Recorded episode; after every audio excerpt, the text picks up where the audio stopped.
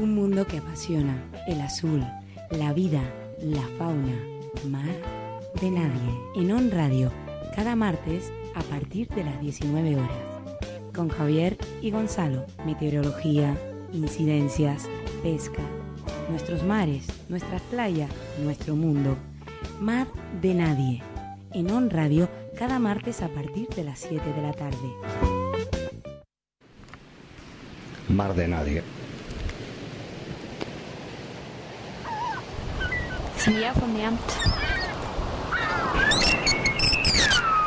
Inoren itxasoa.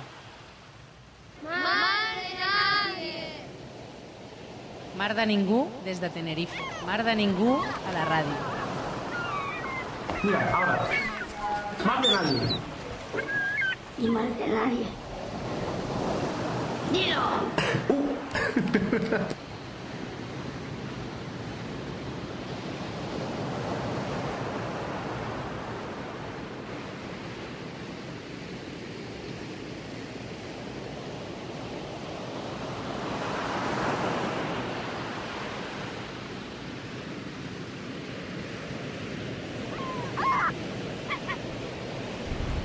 Meer verwärmt.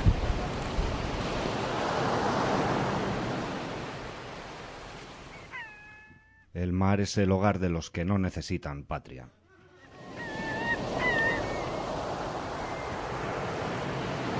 Porque lo más importante eres tú. De los que cuando tienen frío se desnudan. Mar de nadie. Y cuando quieren hacerse oír, callan. Mar de ningú.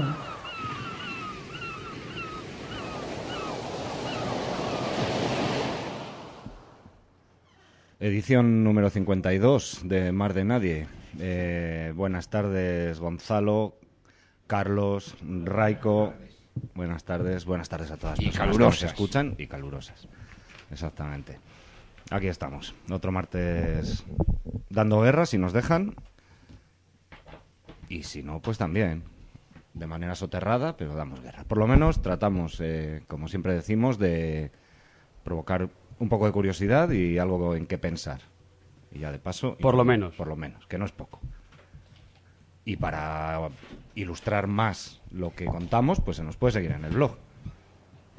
En el www.mardenadieradio.blogspot.com se nos puede seguir a través del Facebook buscando el grupo de Mar de Nadie y se puede llamar a la emisora al 922 39 11 14 o bien mandar un mensaje al 27101 con la palabra clave on espacio y el mensaje que se quiere decir. O sea que son muchas las maneras de contactar con nosotros. Todas válidas. Todas válidas. Y solo hace falta tener un poco de ganas. Eso. Pero vamos, que con escucharnos vale. ¿eh? También. Nos damos por En un satisfechos. momento dado. Vale con eso. Pues sin más, arrancamos. Yo creo, ¿no? Hechas las presentaciones de todos y de todas, pues vamos para allá. Andando. Yo tenía ganas de empezar ya el programa, porque tengo un tema que me hacía especial ilusión. Si es para Javier, como se lo voy a dedicar a Javier, pues me hacía especial ilusión porque porque porque es de Groundation, que es siempre un placer traer a los Groundation, Vamos porque lo descubrimos aquí en la radio casi juntos y nos hace mucha ilusión. Y además es un tributo que le hacen a Bob Marley, ni más ni menos. O sea que es un doble tema guapo, guapo, guapo, guapo. Iba a decir. Se llama marea alta, marea baja, mareas altas, mareas bajas, eh, high tides, low tides. Y es impresionante. No me cabe duda. Así que con ellos nos vamos un ratito de seis minutos.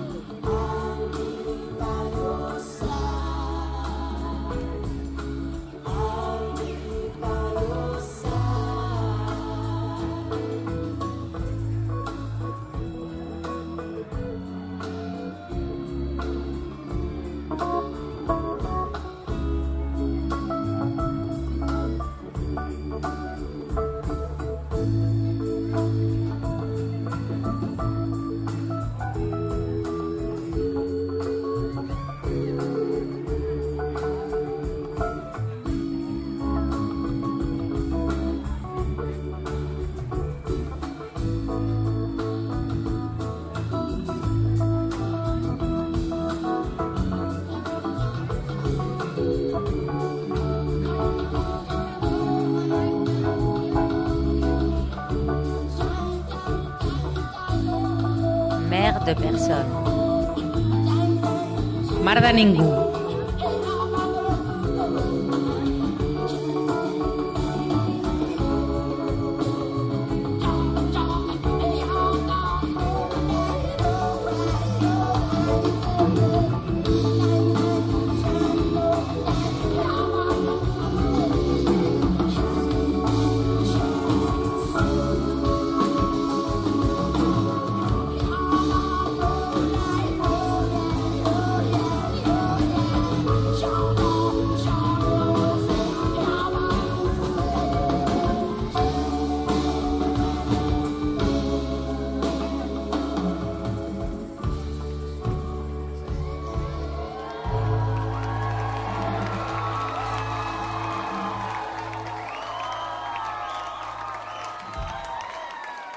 Mar de nadie. Sí, sí, porque mira, mira, me gusta el reto.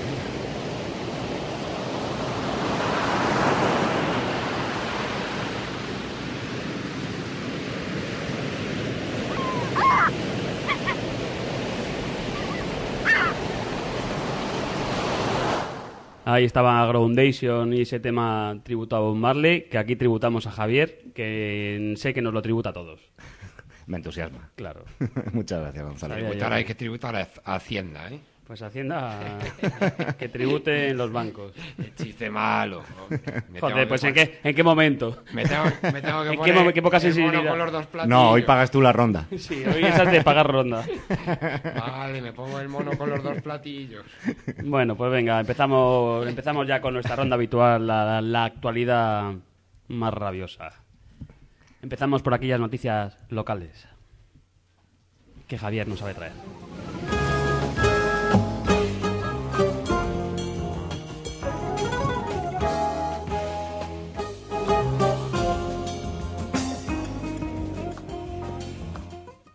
La Dirección General de Costas garantiza 10 millones de euros para la rehabilitación del litoral de Valle Seco.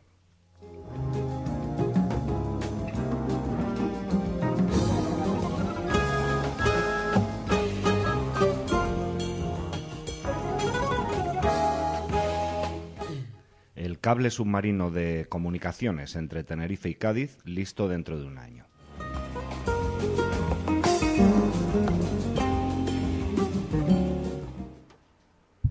Simulación de un vertido en el mar de Canarias. El fuel Mancha Anaga.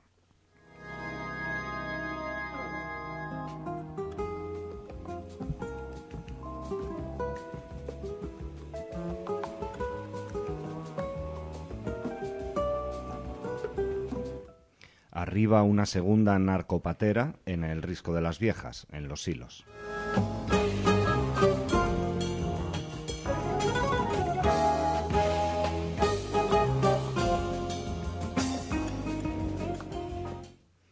Piden un total de 174 años de cárcel para tres acusados de la muerte de 25 inmigrantes que naufragaron en Lanzarote.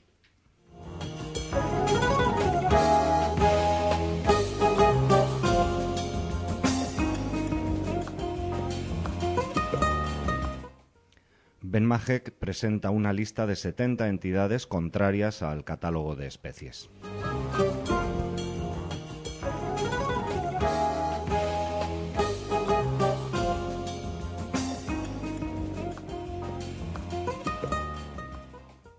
Ben Majek, ecologistas en acción, irán a los tribunales si se aprueba el catálogo de especies.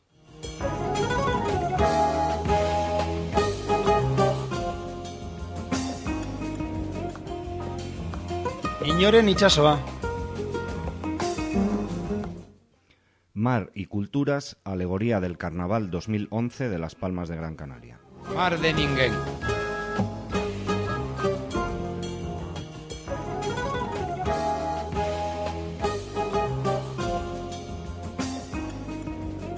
Nuestra amiga Natalia me mandó hace unos días un correo electrónico en el que nos anunciaba un seminario sobre cambio climático y energías renovables en Asia y África, organizado por la Casa de Asia y la Casa de África, que tendrá lugar en el ITER de Granadilla de Abona el próximo día 28 de mayo de este, de este año.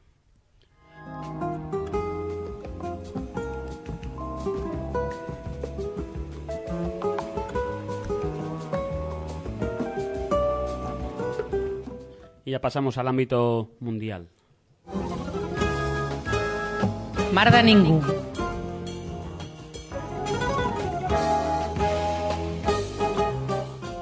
Gijón acogerá el 20 de mayo los actos del Día Marítimo Europeo que será presentado que fue presentado en Madrid hace dos días.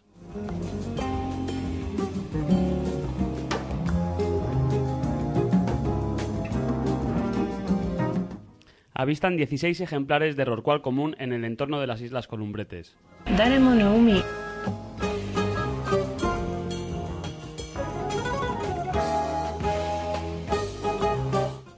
Encuentran muerto en la playa del Sardinero, en Santander, un delfín de unos dos metros de longitud.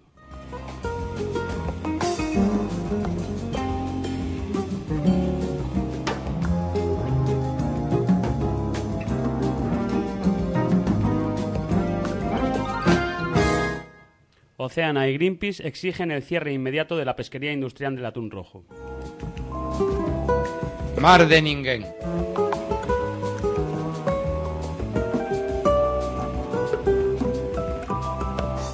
Greenpeace condena que se encarcele a quienes defienden a las ballenas.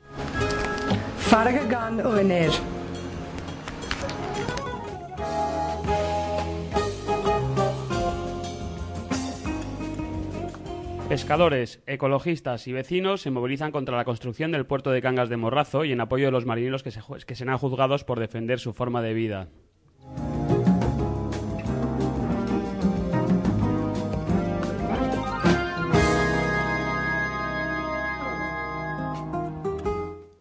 BP anunció que logró contener la pérdida de petróleo en el Golfo de México. Inoren itxasoa. Mar de nadie.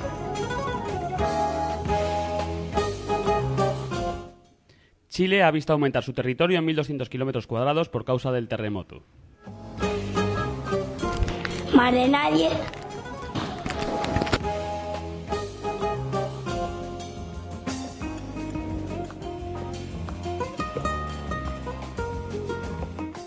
Los enormes tragos de ciertas ballenas.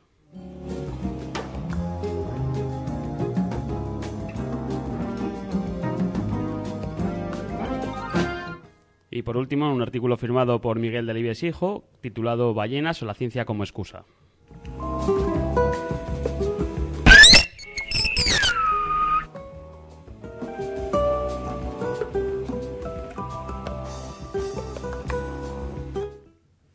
Científicos hallan en una marina de Panamá 400 pequeños dientes de crías de megalodón.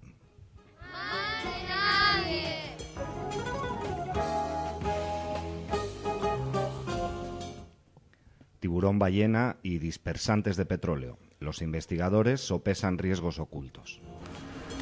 Mar de nadie.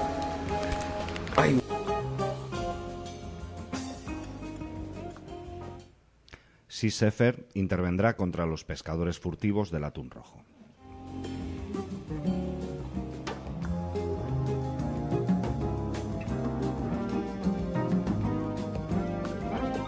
Y pasamos a la actualidad deportiva, que hoy viene rabiosa, ¿no, eh, Carlos?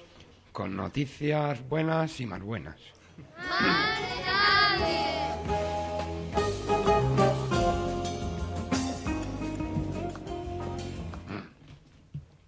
El Puerto Calero da primero en la prueba inicial de la Audi Med Cup.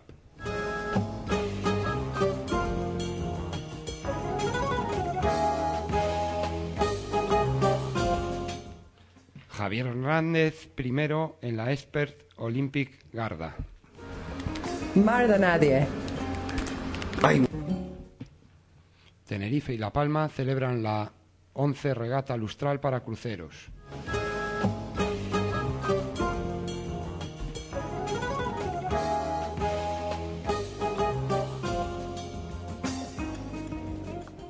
La Vuelta a España a vela está a solamente un mes del pistoletazo de salida.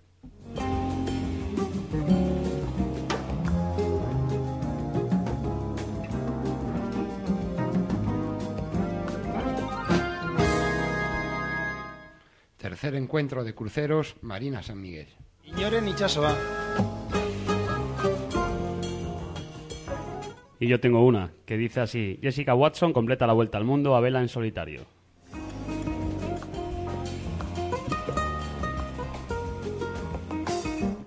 Y antes de arrancar ya con el desarrollo de los contenidos, eh, escuchamos un poquito más de música. Eh, si antes estábamos hablando de Groundation y un tributo que hacían a Bob Marley, ahora es el hijo de este último, Bob Marley, quien nos va a traer la siguiente canción. Siggy Marley, Siggy Marley nos trae su Beach in Hawaii.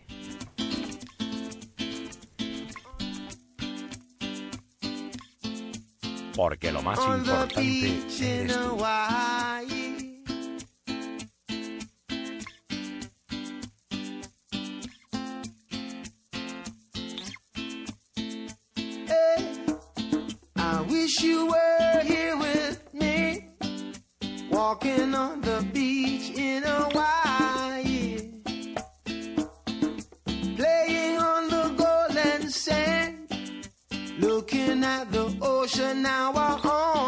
understand. Love is like the open sea. And I wish you were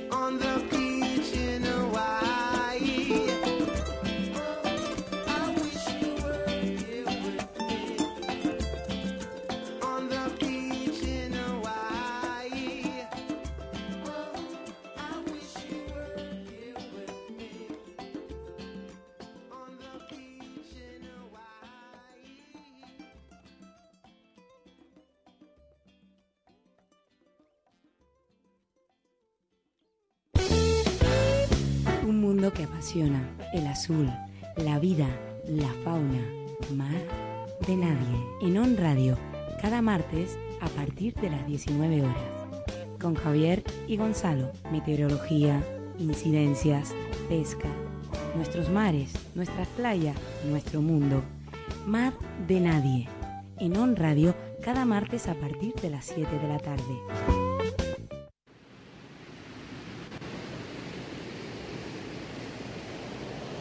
Mar de.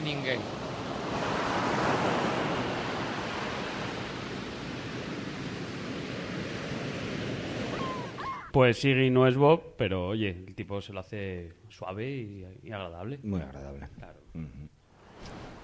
cuanto menos. Tengo mucha intriga para saber qué vendrá después, qué sonará después. Uf, es- uf. Me flipa. El siguiente me flipa. Hay un mar de músicas, ¿no? Hay un mar de músicas por descubrir ahí. Bueno, voy con las noticias locales. Con algunas de las noticias locales. Como casi todos los días, eh, no damos el total de los titulares, que, para lo cual remitimos al blog, porque además en muchos casos eh, las noticias traen vídeos y fotografías y están muy completitas ellas, oiga. Bueno, en este caso se trata del cable submarino que, como decíamos, se tenderá entre las islas y Cádiz y que estará listo dentro de un año.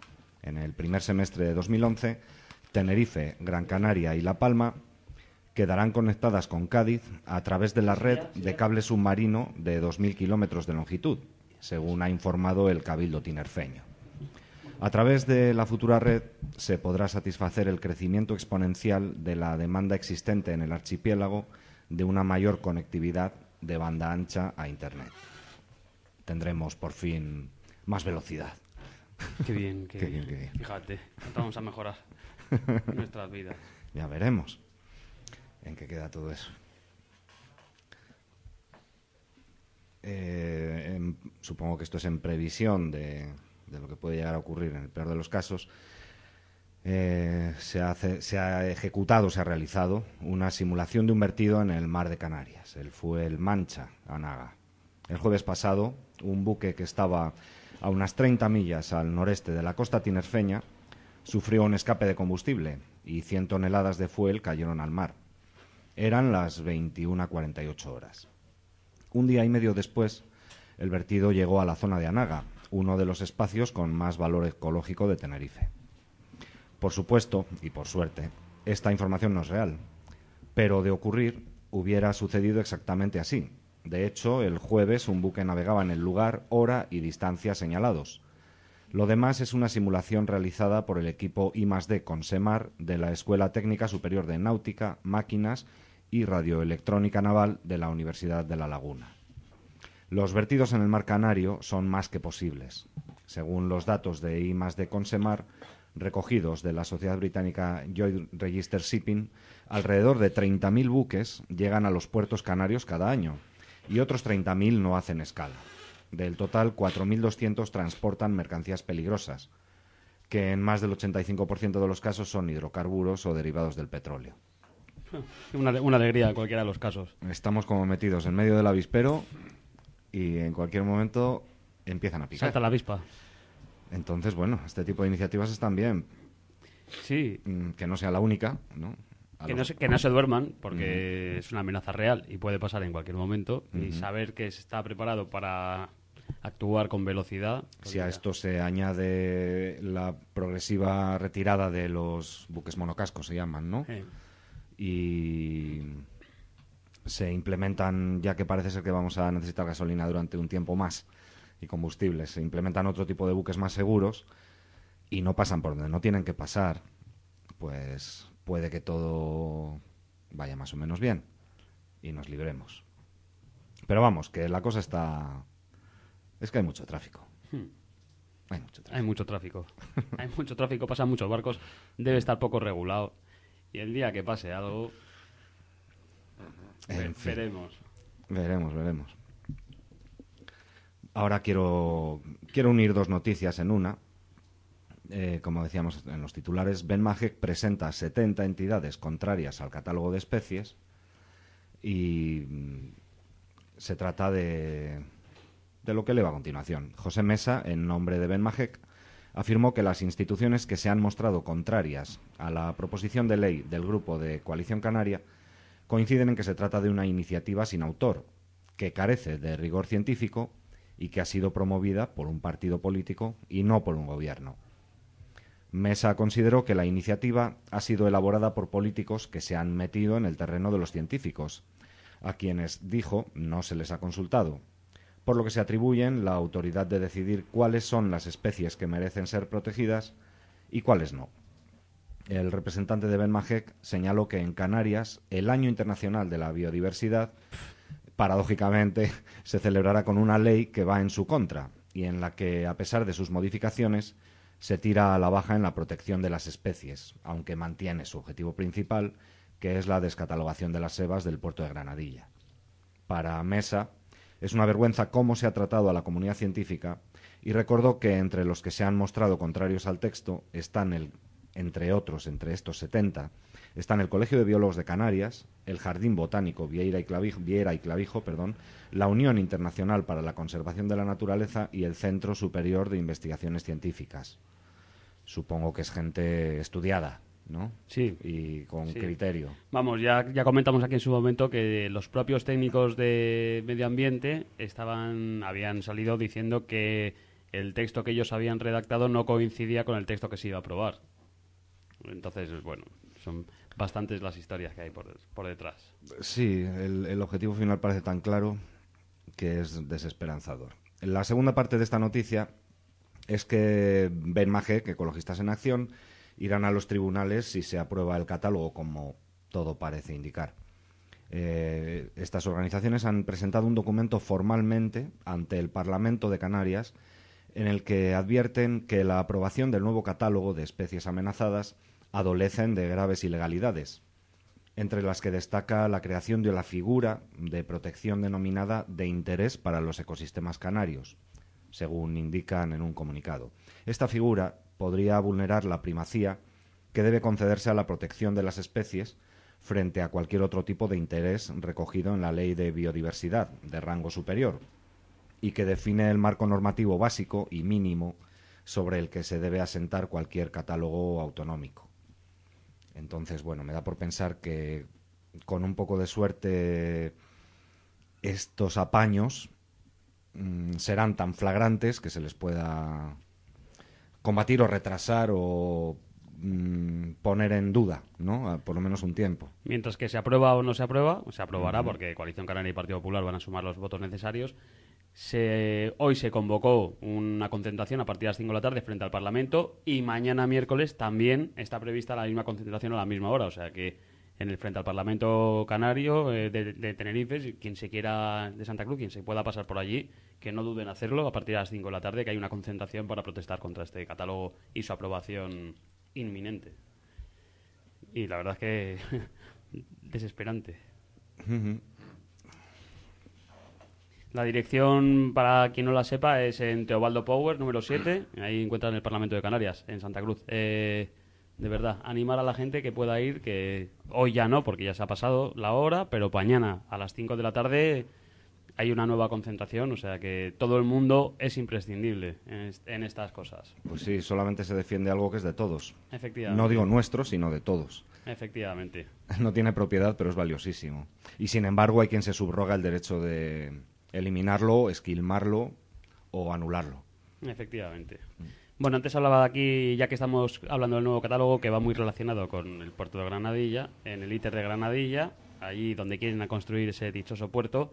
eh, la Casa de Asia y la Casa de África organizan un seminario avanzado sobre sostenibilidad ambiental en el que se revisarán las posiciones africanas y asiáticas en torno a los debates generados en la Convención de Naciones Unidas sobre Cambio Climático de Copenhague y fundamentalmente de cara a la próxima convención que se celebrará en Cancún a finales de este año. Los ponentes asiáticos y africanos darán a conocer los principales programas multilaterales de desarrollo sostenible en la materia.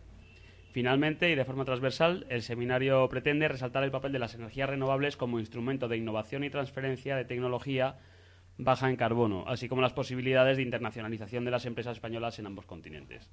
Entonces, pues nada, creo que son jornadas a las que uno se puede apuntar, eh, quien esté interesado. No tiene más que consultar un poquito en, o bien en la web de Casa Asia o en la Casa África o en la del propio ITER, en www.iter.es. Es, un, es una inscripción gratuita, y antes del 25 de mayo y bueno, pues hay una serie de conferencias y charlas bastante interesantes. Eh, del día 28 son las ponencias y ahí está todo el mundo invitado. Dicho queda. Y ahora ya pasamos a, a los ámbitos más, más mundiales. Yo empiezo por Oceana y por Greenpeace. Eh, la noticia la recojo de Oceana, pero Greenpeace tiene exactamente su misma noticia en su, en su web, que dice así, que exigen, Oceana y Greenpeace exigen el cierre inmediato de la pesquería industrial del atún rojo. Oceana pide la, la declaración de reservas y el cierre de la pesquería tras la caída de los stocks a 15% de su tamaño original. El atún rojo está desapareciendo, dicen. Sin embargo, mañana, una vez más, se abrirá su pesca con un con cerco industrial. Pesquería que se prolongará hasta el día 15 de junio. La cuota para todo el Mediterráneo y el Atlántico eh, este año ha sido, ha sido reducida a 13.500 toneladas. 13.500 toneladas. Demasiada o baja para ser rentable. Por ello, los buques italianos no pescarán este año a cambio de las cuantosas subvenciones. No será el caso de las flotas como la turca, que sí continuará la pesca en cuotas reducidas y altos niveles de pesca ilegal. Según dice nuestro amigo Xavier Pastor, director ejecutivo de Oceana en Europa, eh, la única alternativa para el atún rojo es el cierre inmediato de la pesquería. Sin embargo, se continúa dando salida a unos barcos que, si realmente cumplieran la legislación, ganarían más dinero quedándose en el puerto. La situación se resume en un año más de pesca ilegal y un año menos en la, cuantía, en la cuenta atrás para la pérdida de unas especies más emblemáticas de nuestros mares. Así que ahí queda dicho. Repito, estoy leyendo de la página de Oceana, pero Greenpeace tiene exactamente su misma noticia en sus términos, que son muy similares y no los voy a pasar a leer pues, porque junto a los dos. Y complementando lo que, lo que nos comentas, el, avance de esta noticia, el apunte ya lo dimos hace unas semanas.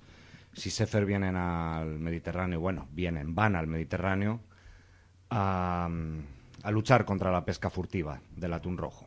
El barco de Sea Sefer, Steve Irwin, está actualmente en Cannes, Francia, para la, opera- para la operación Blue Rage. Permanecerá en el Mediterráneo hasta mediados de julio. Eh, la organización conservacionista tiene la sospecha de que se pesca ilegalmente cuatro veces la cantidad asignada que tú estabas comentando antes.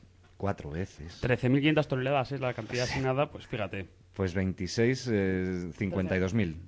Hala, venga. Y que tres cuartas partes, perdón, caen en manos de los barcos pesqueros furtivos. Y a por ellos van. Exactamente. Eh, aquí hay una pequeña, hay un pequeño pique, creo yo.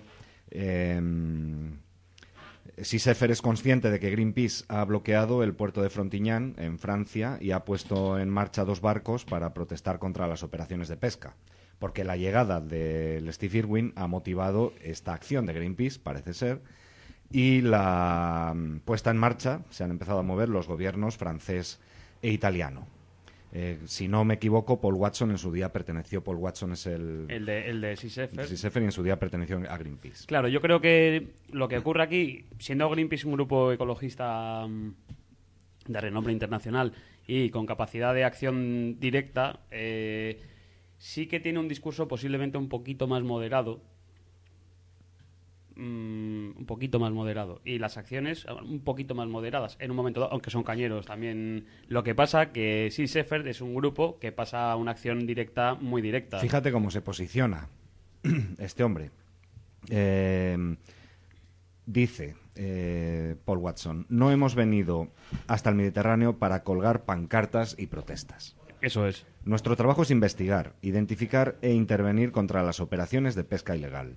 Somos una organización contra la caza furtiva y no un grupo de protesta. Claro, es que lo están dejando claro el tema. Eh, tú puedes poner pancartas, te puedes poner camisetas, puedes eh, acudir a sitios que está muy bien porque estás haciendo un ruido a favor de una historia que está muy bien, pero además puedes meterte delante del, del propio barco. Bueno, como hacía como hace Greenpeace en su momento, como hacía cuando vertían los residuos nucleares al mar o cuando estaban con las cazas de las ballenas, también ellos son, son los primeros que se han metido.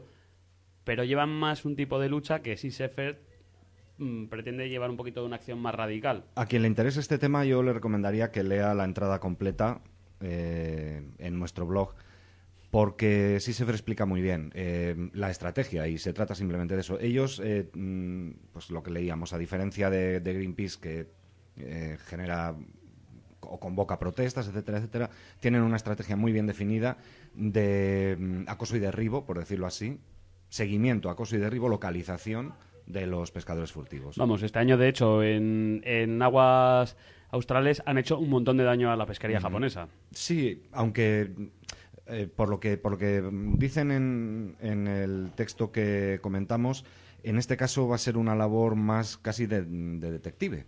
Va a ser una labor de recopilación De de, da- de investigación. datos, efectivamente. De investigación. De sacar fotos, dicho vulgarmente, decir, ese barco con esa matrícula está haciendo esto. En este momento, presentar pruebas a los organismos competentes y- e ir a por ellos, pero de esa manera. Parece ser que en este caso... No tanto, no tanto echarles bombas fétidas y, Exacto, parece que...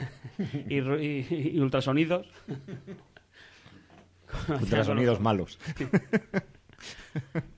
Bueno, parece que es así la cosa. En cualquier caso, eh, eh, también en ese texto, en, en el grueso del texto, ponen como tristísimo ejemplo el del bacalao de Canadá. Claro. Cuando el gobierno canadiense reaccionó, era era tarde. demasiado tarde, Era y, tarde. y a día de hoy no queda Claro. directamente. Y lo que Paul Watson recalca es eso, que es que siempre nos pasa lo mismo. Paul Watson que no se le ocurra pisar Japón porque va directo a la trena. es verdad, ¿eh? Tiene una orden de, de búsqueda y captura. Bueno, ya lo comentamos cierto, aquí sí. en la radio, sí. Se lo recordamos aquí. Paul, no vayas. en fin. Eh, Greenpeace condena que se encarcela a quienes defienden a las ballenas. Existe una alta probabilidad de que los dos activistas de la organización, Yushichi Sato y Toru Suzuki, vayan a la cárcel sin haber tenido posibilidad de defenderse.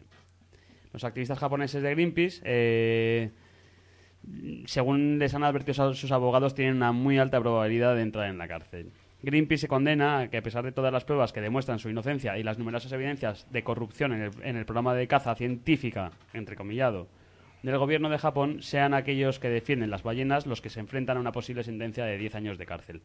Luego, ahora que menciono lo de el entrecomillado de científica, leeré ese texto de Miguel Delibes Hijo, eh, haciendo referencia precisamente a este tema, que está bastante bien. Bueno, la Asociación Ecologista denuncia que cuando se realizaron los testimonios de los dos trabajadores de los balleneros, ambos testigos de la defensa, estos contradijeron una y otra vez lo anteriormente expuesto por otros testigos, las declaraciones hechas por la policía y la de los oficiales del gobierno de Japón. Nuestra investigación ha demostrado que existe una malversación rutinaria de la caza de ballenas, financiada por el contribuyente. Por ello, la investigación realizada por Greenpeace es de interés público ha declarado Yushichi Sato, director de campañas de Greenpeace en Japón. Es preocupante que después de las aplastantes pruebas que demuestran que deberíamos ser absueltos, nos comuniquen que existen altas probabilidades de que seamos enviados a la cárcel. Bueno, pues eso, ahí queda dicho. El mundo al revés, Gonzalo. El mundo al revés, sí, pero es que se convierte en algo habitual. Ese mundo al revés. Y ya que hablamos de ballenas, vamos a dar una en tono positivo, ya que se han visto 16 ejemplares de rorcual común en el entorno de las Islas Columbretes. La Consejería de Medio Ambiente ha avistado durante, el mes de, durante los meses de marzo y abril un total de 16 ejemplares de rorcual común en la reserva de las Islas Columbretes, según han informado fuentes del departamento. Los avistamientos, que se efectúan de manera periódica dentro del programa de detección de cetáceos, se han realizado en diferentes prospecciones desde la isla mediante salidas en barco o desde el aire en helicóptero. Según las mismas fuentes, es la primera vez cuanto mm, es la eh, es en, primera, es en primavera cuando más datos de cetáceos se recogen en el entorno de las columbretes. Si bien ha sido en los últimos años cuando, en colaboración con la Universidad de Valencia, los censos se han realizado de manera más sistemática, lo que ha permitido conocer la distribución y estacionalidad de estos mamíferos, eh, pre- preferentemente por aguas profundas bordeando la plataforma continental. Así que una buena noticia, que se estén viendo estos bichos en nuestros mares. Ujú. Eh, vamos a ver qué más tenemos por aquí. Yo tengo, ¿eh? Dale, Sí. dale, dale, dale. Esta, esta es curiosa. Dale. En un vivero de 10 millones de años de edad, por supuesto, del extinto tiburón megalodón ha sido encontrado en Panamá, de acuerdo con los investigadores de la Universidad de Florida que divulgan sus resultados en el último número de la revista PLOS ONE. El descubrimiento puede proporcionar nuevas pistas para conocer mejor a esta especie todavía tan enigmática. Los científicos llegaron a la conclusión de que habían descubierto el nido tras encontrar 400 dientes fosilizados de tiburón en una marina panameña que conectaba el Océano Pacífico y el Caribe durante el Mioceno. La mayoría de las piezas eran sorprendentemente pequeñas, no en cuanto a tamaño, sino en edad. Las zonas de cría de tiburones son muy poco conocidas, pero si además esa guardería tiene millones de años, el descubrimiento es sorprendente. Estos investigadores de la Universidad de Florida han encontrado en Panamá este antiquísimo vivero de 10 millones de años donde criaban los megalodones gigantes, también conocidos como gran diente, y considerados el tiburón más grande de todos los tiempos. La bestia, el animalito, podía superar los 20 metros de largo y tenía el aspecto de un enorme y pesado tiburón blanco. ¿Tú no has visto ese vídeo que sale un megalodón del mar y se come un avión? ¿Y se come un avión? Sí. No. Había un vídeo en... Está en YouTube. ¿Y era una recreación de un megalodón? Es la recreación de un megalodón, sí. Es una, no sé si es incluso una película de una paranoia de estas mm, ta- tremendistas, catastrofistas. Y era un megalodón que pegaba un brinco inmenso y agarraba un avión en vuelo. y Bueno, bueno. Anda, que... Dinero no habrá, pero para bobadas, como decía el otro. Drogadi- drogadictos con imaginación. Este, este pececito era carnívoro, ¿eh? Sí, sí, sí. Megalodón este. Y, y si se puede ver, que se puede ver y se puede fisgar por internet, los dientes tienen un tamaño muy preocupante. Sí. Pues eso, para morder un avión. Sí. Así que bueno. Y otro, otro género de tiburón, en este caso el tiburón ballena, nos tiene un poco preocupados. A nosotros y a los investigadores, más bien. Ya que están sopesando los riesgos ocultos de los de- de la- del resultado de la suma del petróleo vertido en el Golfo de México más los productos que han utilizado para disolverlo. Ah, claro, eh, fíjate, fíjate, menuda mezcla. Estos productos, pues eso, disuelven el petróleo en microgotas. Entonces, eh, prácticamente cualquier animal lo engulle. Vamos, es algo así como echar un- una gota de Fairy en, chu, en, una sar- en un sartén lleno de grasa. Sí, o sí, o que te diluyan en el agua que bebes diariamente gotitas de gasolina. Ca- Y, y estés bebiendo gasolina todos los días. Un vaso no te hace nada, pero ¿cuánto te pueden hacer los litros de un mes, por ejemplo, no? Claro. O algo así. Eh, hay que recalcar que lo hemos pasado un poco por alto, que el Golfo de México es la zona crucial para la cría del tiburón ballena. Es donde prácticamente mm, desde ahí, desde ahí se expande a, a todo el mundo, es donde crían. Y mm, es paradójico porque a resultas de la catástrofe han podido clasificar a un buen número de ejemplares.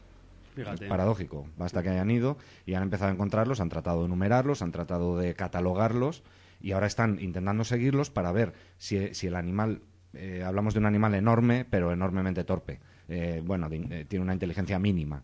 Entonces los científicos quieren saber si, si este grupo de tiburones va a rechazar esas aguas por contaminadas o van a seguir ahí tan tranquilos, en cuyo caso, lógicamente, habría que adoptar otro tipo de medidas. Claro. Yo recomiendo la lectura completa de esta entrada y de la anterior, eh, porque está muy bien detallada, muy bien documentada, es amplia y da mucho juego. Bueno, en mardenadieradio.blogspot.com, ahí está el enlace para que o aquella que esté interesado y, o interesada y, y lo, podrá, lo podrá continuar leyendo. Ya que hablamos de investigaciones y hablamos de ballenas, en este caso tú hablas de tiburón ballena, yo me voy a quedar con la parte de la ballena. Eh, aquí hay una investigación pues que me ha parecido curiosa y que la traigo, que dice los enormes tragos de ciertas ballenas. Entonces, según los nuevos cálculos hechos por los biólogos de la Universidad de Columbia Británica y de la Universidad de California de Berkeley, y, al- y algunas ballenas barbadas, en sus poderosos movimientos de ingestión para alimentarse, así cuando abren la boca y tragan agua, dice que llegan a tragar un volumen no inferior al de un autobús. Que se se dice pronto.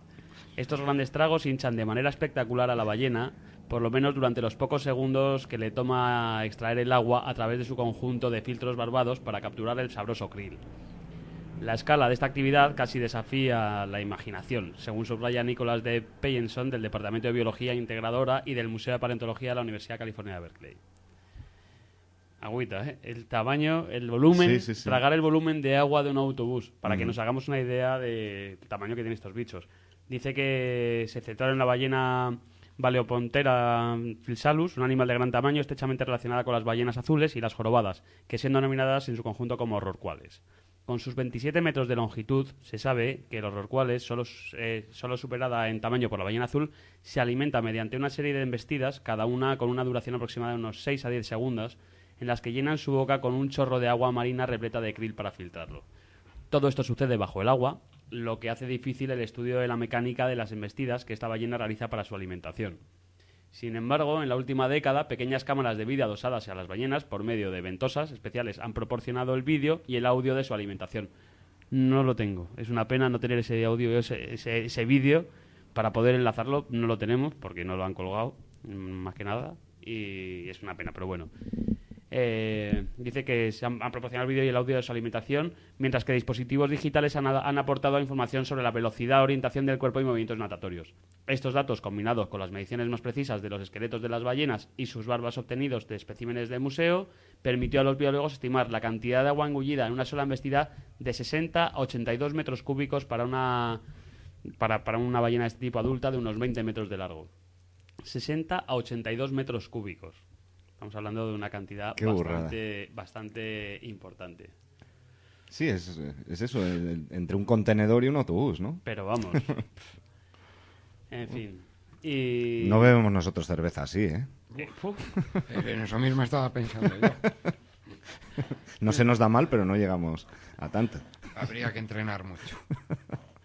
En fin, y ahora, y ahora, bueno, ya que estoy hablando de las ballenas y demás, yo voy a leer este, este texto que escribió don Miguel Delibes de Castro, hijo de- del célebre Miguel Delibes, hace recientemente fallecido, que hablaba un poquito sobre esto de las ballenas. Él lo titula como Ballenas o la ciencia como excusa.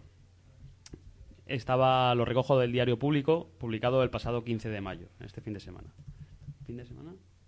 Sí, el pasado fin de semana, Sí. ¿no? El sábado ¿Cómo pasa el tiempo? ya te digo. Dice así. Tras una estancia en las Islas Azores, Antonio Tabucci, autor de la, de la inolvidable novela Sostiene Pereira, escribió hermosos textos sobre ballenas y balleneros. Uno de ellos, muy breve, imagina cómo las ballenas ven a los hombres. Entre otras cosas, pone en boca de los cetáceos que los humanos infieren la muerte con fragilidad y gracil ferocidad, lo que es una triste virtud. Pero así ha venido ocurriendo durante mucho tiempo y en muchas costas. Basta ver los escudos de numerosos pueblos del País Vasco o recordar que el mismo Cabeza de Vaca daba crédito a las narraciones de indios de la Florida que decían saltar de sus canoas a lomos de las ballenas para matarlas clavándoles una estaca en los orificios nasales. Hoy las cosas, afortunadamente, han cambiado. Al menos desde 1946 existe una Comisión Ballenera Internacional y desde aproximadamente 1980 cambia con las especies. Hay una moratoria para la caza de leviatanes. Eso sí, tan pronto como se limitaron las capturas, se inventó la caza científica como ventajosa excepción a la norma proteccionista. Lo hicieron los japoneses. Argumentaron que había que saber más sobre los cetáceos y, sobre todo, conocer a fondo su dieta, pues podían dañar grandemente a las pesquerías comerciales. En vista de eso, se reservaron el derecho de matar unos cientos o miles de ejemplares. Los investigadores serios han demostrado que es más rentable estudiar a las ballenas sin, matarlas- sin matarlas. Toman biopsias de la piel a distancia para obtener ADN, analizan excrementos para investigar la dieta, marcan individuos con transmisores dotados de GPS para rastrear sus movimientos, etcétera, etcétera.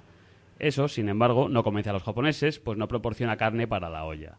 Allí venden y consumen en domicilios y restaurantes la carne de las ballenas que matan. Por el momento es algo permitido. No lo es, sin embargo, introducir esa carne de ballena en el mercado internacional. Y como hoy las ciencias adelantan que es una barbaridad, la presunta caza científica japonesa ha sido pillada en un renuncio precisamente por otros científicos. En un artículo reciente se documenta que alguna carne servida en restaurantes de sushi de Los Ángeles y Seúl provenía de ballenas capturadas por Japón al amparo del permiso de caza científica. Es más, los análisis de ADN permitieron identificar no solo las especies afectadas, sino también los individuos concretos, y por tanto el día y lugar donde fueron sacrificados. Al menos por estética, debería suprimirse el adjetivo científica asignado a estas matanzas. Y así dice nuestro amigo Delibes. Ujú. Aunque solo fuera por estética, que es el, el más fútil de todos los motivos, ¿no? Sí, vamos. Pero No sé si lo oyen por ahí, pero hay un cumpleaños por aquí. por lo visto en cumpleaños por aquí cerca. Pues felicidades. Y felicidades a Victoria, que es su cumpleaños. También, es verdad. Bueno, otra noticia curiosa que yo tengo aquí dice así: Chile ha visto aumentar su territorio en 1.200 kilómetros cuadrados por causa del terremoto. Según un informe publicado el 11 de mayo del 2010 por el Instituto de Sismología de la Universidad de Chile, después del terremoto de 8,8 grados del 27 de febrero, Chile ha visto aumentar su territorio nacional en 1.200 kilómetros cuadrados. El informe señala que el gran terremoto produjo el desplazamiento del territorio chileno en dirección al Atlántico, pero señala al mismo tiempo que este nuevo territorio desaparecerá en los próximos 150 a 180 años, como consecuencia de los movimientos de la corteza terrestre, y Chile será tal como, ser, como lo era antes del terremoto. Sin más. me, hace, me hace gracia la noticia. Curioso, sí, es como un... Mira, te dejo un poquito de terreno, pero... Aprovecha los 150, 180 años y, y ya. Muy curioso. Bueno, y decir que Gijón acogerá el próximo 20 de mayo los actos del Día Marítimo Europeo que será que, que fue presentado el otro día en Madrid. Eh, yo me imagino que estas de esas fechas que a ellos les gusta celebrar y que no sabemos muy bien, bueno, pues servirá pues eso. Ya sabes. ¿Para para qué qué? servirá. ¿Para qué? El secretario general del Mar, Juan Carlos Martín Fragueiro, eh, los ministros de Defensa, Medio Ambiente, Medio Rural y Marino, los príncipes de Asturias, me imagino que alcaldes, obispos, jueces y ministros eh, coman de puta madre otro día más allí en Gijón, se pasen un día estupendo, se saluden todos, son todos muy amigos y vuelva cada uno a su casa y no se ha enterado de nada de lo que ha tenido que hacer, pero se lo han pasado estupendamente y han comido muy bien. Básicamente, Sí que habrá pues una serie de talleres, mesas redondas, etc, etc, y actividades dirigidas a los ciudadanos que maquillaron un poquito esa, esa quedada de gentes mm, muy importantes. Y bueno, yo creo que con esto cortamos, vamos a la música y hacemos un poquito de descanso para la publicidad y volvemos después ya con, con el deporte. ¿Puedo Un apunte. Un, un pequeño, Sí. un pequeño inciso. Eh, es a propósito de lo que estábamos hablando de, de este tipo de celebraciones oficiales. Eh, Microsiervos, ese estupendo espacio virtual, eh, lo recoge maravillosamente bien. La entrada, el título de la entrada dice, y se refiere a los políticos, pues habrá que recordarles que la gente lo sabe. Y luego el texto dice, entrecomillado, estoy harta de que nuestros políticos coman en Zalacaín a nuestra costa. Lo dice Gloria, esposa de un jubilado. Y después recalcan, precio medio por persona en el restaurante Zalacaín 100 euros. Claro. ¿Y cuántos han ido? Eso es lo de menos, pero es así. Pero es así un día y otro día y otro día y otro día. Pero Y se lo estamos pagando todos. Sí. Y, y otra pequeñita cosa, perdona, ¿eh? Dale. Es que... eh, Es que va muy a colación, me parece bien. No, esto, esto ya es porque como he entrado en Microsiervos he visto ese pedazo de foto Ah, amigo, que, aunque solo sea por eso, merece la pena entrar en nuestro blog o en Microsiervos a verla directamente, pero bueno, entráis en nuestro blog y ya veis el blog y veis la foto, porque hay una foto eh, tomada desde el, desde el Discovery, se se llama Discovery, ¿no? El Discovery, sí. Y De- no el Discovery Channel, sino el Discovery, la nave esa que vuela por ahí. El Atlantis, perdón. Ah, no. Sí, desde, es que just, perdona, perdona, sí, Atlantis STS 132, SB Tenerife, se Sí, ve la isla, desde, se ve la lanzadera y el... y Colgaremos la foto. Una pasada. Bueno, y nos vamos con otro tema. En este caso ya nos metemos en otro terreno más guitarrero. Nos vamos con un clásico de los clásicos, un, un grupo clásico no muy conocido, pero bueno, sí fue conocido. Deftones. Los Deftones tenían un tema que se llama Night Boat, que no tiene desperdicio, va cambiando de ritmos, que es un gusto y sin más los escuchamos.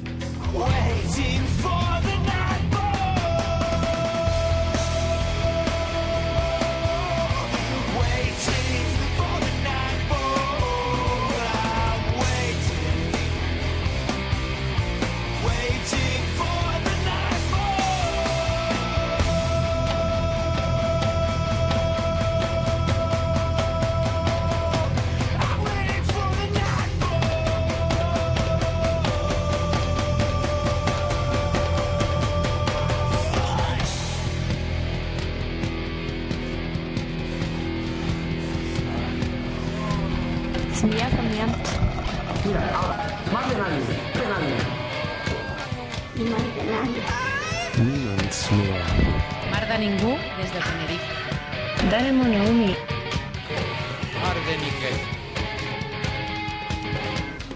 Mar de nadie. Mar de ningú. Inoren itxasoa. Mar de nadie. Escuchas On Radio. On Radio. 93.0, 99.7. Enciende el entretenimiento. Radio. ¿Dónde está la llave? Mata dile, dile, dile. ¿Dónde está la llave? Están en el llavín. Copiamos sus llaves al momento, las del coche, la de casa, el garaje, hasta la de la abuela. Disponemos de más de 5.000 copias y además duplicamos telemandos. Estamos en la avenida Santa Cruz número 43 y ahora tenemos candados especiales para comercios. El Llavín 922 39 15 81. Estamos en San Isidro, por arriba de la primera rotonda. En el. ¿Qué tal amigos y amigas? Les habla Enrique Barrios, tu ángel, y quería darles una nueva alternativa, una alternativa al sabor. Discoteca y sala de fiestas Ginger. Un nuevo punto de encuentro donde disfrutar de la música más actual. Discoteca y sala de fiestas Ginger. Todos los viernes actuaciones en directo. Los sábados la música que a ti te gusta. Pop, éxitos del ayer, latino, todo en una coctelera caliente y sensual. Discoteca y sala de fiestas Ginger. Los domingos a partir de las seis y media de la tarde. Orquestas Canarias para que disfrutes de las marchas del sur de Tenerife en horario matiné. No te lo pierdas. Visítanos en las chafiras trasera de la Sexa. La discoteca de moda en el sur de Tenerife. Ginger. Pa' que goce. ¡Oh, morenita, oh! ¡Oh, que viene el macho y te come la carne! ¡Oh! ¡Oh! ¡Oh, morenita, oh! Mirando al mar soñé. Ya está aquí la tienda del pescador. Toda una gama de artículos para pesca deportiva y recreativa. La tienda del pescador. Avenida Santa Cruz 63, San Isidro. Ahora no tienes excusa, estamos cerca de ti. Tu nueva tienda especializada en pesca se llama La Tienda del Pescador.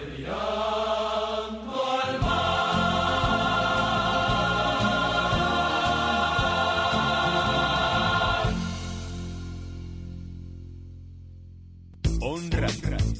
93.0, 99.7. Enciende el entretenimiento.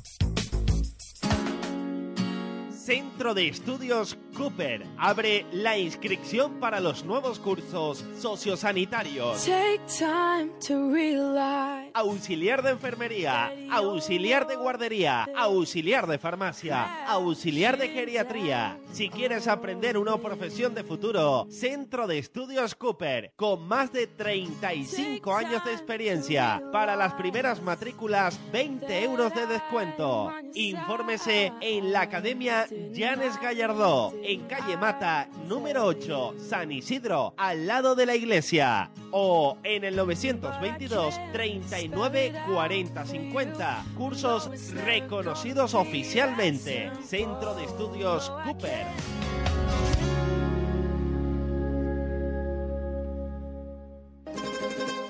Yo nací en Cuba. Yo nací en La Habana, Cuba. Yo nací en Colombia. Yo nací en Manizales, Colombia. Yo nací en Mauritania. Yo nací en Nouakchott, en Mauritania. Hoy también somos granadilleros. Hoy también somos granadilleros. Si quiere dar la mayor imagen a su empresa, escuche. En la cafetería, Las mañanas de Onda Nueva Tenerife. En el coche, en la tienda,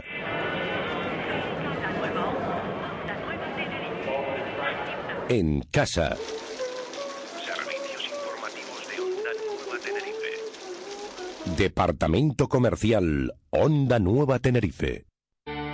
La Concejalía de Cultura del Ilustre Ayuntamiento de Granadilla de Abona informa de que desde el 3 de mayo y hasta el 20 de junio se encuentra abierto el periodo de preinscripción para la Escuela de Música. La inscripción podrá realizarse en la propia escuela ubicada en el Centro Cultural María de las Casas. Más información en www.granadilladeabona.org. Organiza la Concejalía de Cultura del Ilustre Ayuntamiento de Granadilla de Abona. Sonríe, vamos. Saluda a la cámara. Oye, ¿y esa videocámara? La he conseguido en la Caixa por domiciliar la nómina. Y mira, mira qué pantalla. Y lleva incluida una tarjeta de 4 gigabytes. Ha sido con el programa Multiestrella, ¿verdad? Lo sé porque mi madre escogió un televisor de 19 pulgadas al domiciliar su pensión. Trae ahora tu nómina o tu pensión a la Caixa y con el programa Multiestrella elige entre un televisor y una videocámara Samsung. Ven a tu oficina de la Caixa e infórmate de las condiciones de la promoción. La Caixa. ¿Hablamos? Yo soy de los abrigos. Yo vivo en los abrigos. Yo soy de San Isidro. Yo vivo en San Isidro. Granadilla, un lugar para todos. Granadilla, un lugar para todos. Es un mensaje de la Concejalía de Inmigración del Ilustre Ayuntamiento de Granadilla de Abona. 93.0 y 99.7 de tu FM. El nuevo restaurante Mirador El Fogón informa.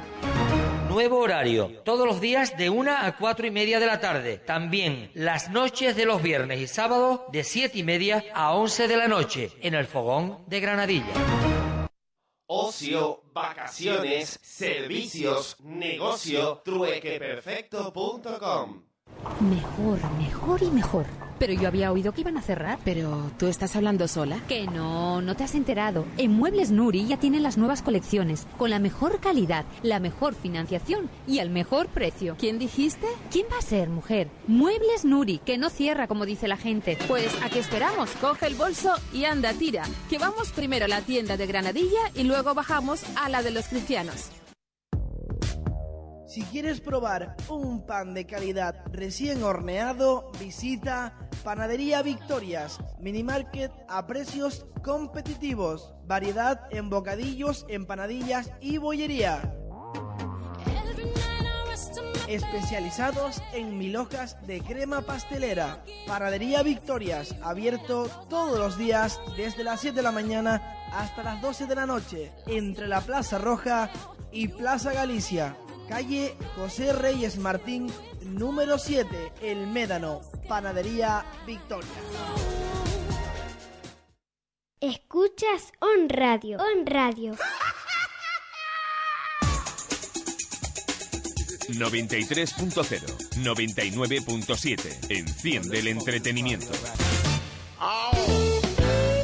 Un mundo que apasiona, el azul, la vida, la fauna, mar de nadie. En On Radio, cada martes a partir de las 19 horas. Con Javier y Gonzalo, meteorología, incidencias, pesca, nuestros mares, nuestras playas, nuestro mundo. Mar de nadie. En On Radio, cada martes a partir de las 7 de la tarde. Mar de ningú des de Tenerife. Mer de personne. Mar de nadie. qué mal. Mar de nadie. Mar de nadie. Mar de ningú des de Tenerife. Mar de nadie.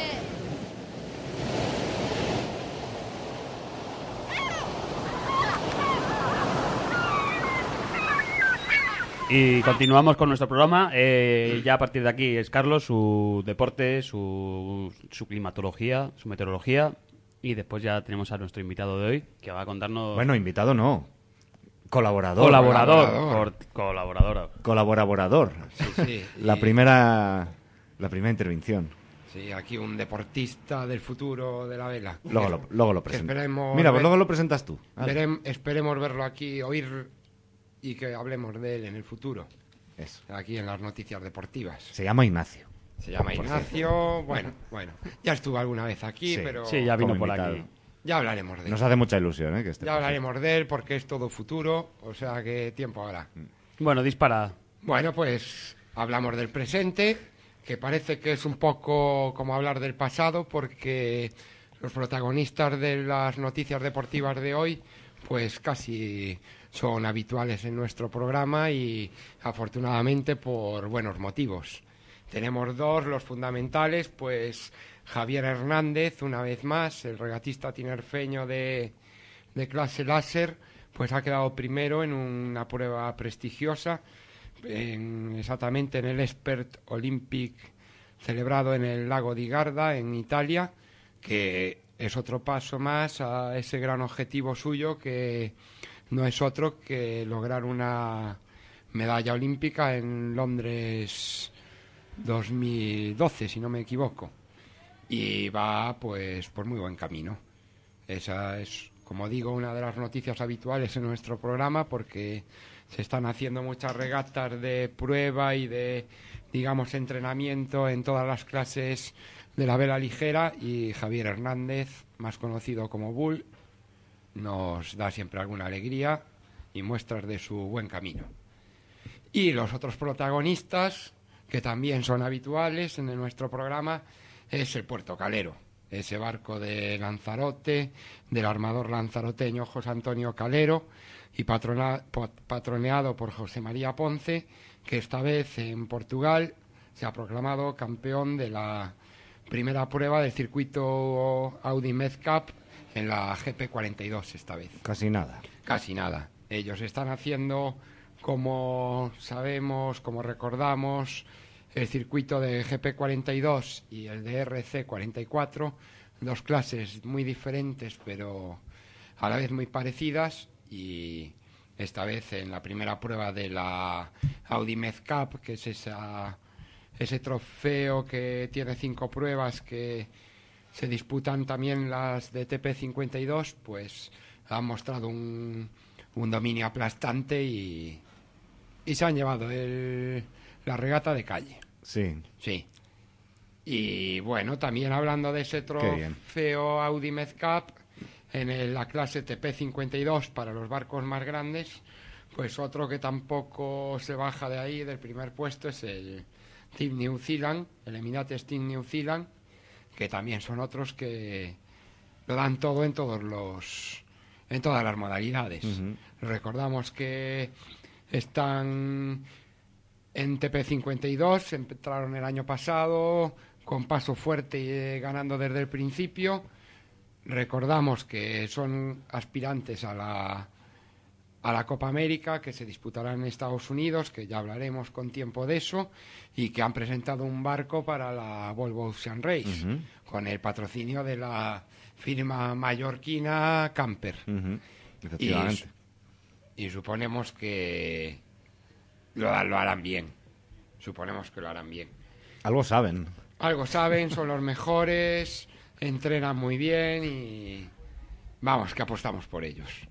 De todas maneras, el- la competición de TP52 está muy, muy, muy competida y muy luchada. Son 11 barcos los que participan y las regatas son eso, muy competidas, con mucha variación en las posiciones y nadie se puede quedar dormido. El representante español en esta clase, el Bribón, no pudo pasar del décimo puesto y a ver si en siguientes ediciones de la Audi Med Cup pues van ajustándose y, y aspirando a más. Y bueno, después tenemos noticias más de, de- Bueno, no, otra antes de entrar en lo más cercano.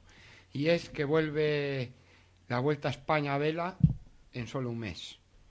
Eh, la Vuelta a España a vela ha sido siempre un, una regata pues un poco apartada de los medios de, la de comunicación, un poco olvidada, pero este año se quiere darle un empuje eh, fundamental de cara al futuro y es que van a participar los barcos que eh, disputarán más adelante, recordamos, el- a partir del 31 de diciembre de, de este año, la Barcelona World Race. Esa vuelta al mundo sin escalas en barcos de, con dos tripulantes y que en esta vuelta a España tienen la diferencia de que van a ir cinco en cada barco. De todas maneras, como prueba de las tripulaciones y, y de los barcos va a ser muy interesante. La competición empieza el 12 de junio en Ondarribia y terminará pues el 29 o 30 de junio en, en Barcelona, pasando por Santander, Gijón, San Calpe, Palma y acabando en Barcelona. Por aquí no vienen, claro. Por aquí este año no vienen, pero todo, todo puede suceder. Decimos que este año lo que quieren es dar espectáculo Mm. y afianzar esta Sí que tienes razón, es una prueba regata completamente ignorada, ¿no? ignorada, sí, y es muy tradicional. Llevan muchos, muchos años disputándose. Me, me sor- bueno, me choca, me hace gracia que, que tenga, o sea, se tiene que disputar en un mes. En un mes, sí, bueno, son barcos rápidos, ¿para, para qué más? Pero si llegas, eh, se, se supone que es un plazo mm, muy amplio de tiempo, pero si llegas más tarde quedas descalificado, ¿o ¿cómo es eso? No, hombre, Ah, ahí bueno, bueno. son etapas. Por ejemplo, la primera etapa es Ondarribia, Santander, son 90 millas náuticas. Llegarán con no mucha diferencia, descansan Ah. pues un día y de Santander a Gijón. De Gijón a San Xenxo, 220 en millas náuticas y después la gran etapa, eso sí, de San Xenxo a Calpe. De todas maneras, esto... Esa sí, claro, hay que rodear Portugal y no, y no hay ninguna parada en Andalucía ni, No. ni en la Y Atlántica ni en... en Cádiz no hay ninguna... Se Curioso. preveía que fuera en Cádiz, pero por temas logísticos, por la presencia, la cercanía del estrecho de Gibraltar, han preferido saltarse esa etapa. Y se van a Calpe directo. A Calpe directos. Pero bueno, Ujú. El, dentro de dos años, porque se va a celebrar cada dos años. Ya me hacía yo esa regata, ¿eh, Carlos? Pues, Pero, pero, pero, qué- tío listo. además- Lo que pasa que hay que tener un... Qué tío listo. Lo ¿eh? que pasa que hay que tener un Inmosca Open 60 de esos. Que, Ah, que qué tío van- rico. Que van como fuegos y, y ser uno de estos. No tenemos ninguno la- ahora mismo, ¿no? No. Ahora mismo En así, astilleros. Ni cerca. ¿no? Ni proyecto tampoco, ¿no? En astilleros solo tenemos un proyecto y, Y no está mal. y a ver, y a ver cómo No me estoy burlando, ¿eh? pero es que estás diciendo las primeras etapas de la regata y digo, joder, encima van para unos Claro. sitios que se come de lujo. Claro. Ya ves tú, pues fíjate. Claro, claro. Mm. Y además, bueno, la participación va a ser de lujo. De, te van a estar todos los grandes cracks de la vela y, por supuesto, todos los participantes en la Barcelona World Race. Va a ser espectacular y bueno, hoy seguiremos hablando de ello. Después, ahora ya nos vamos a lo que es más cercano. Tenemos aquí en breve la regata Tenerife-La Palma, que se celebra por onceava vez, ya que, aunque es muy tradicional, es una regata lustral, eh, coincidiendo con la celebración de las fiestas lustrales de La Palma.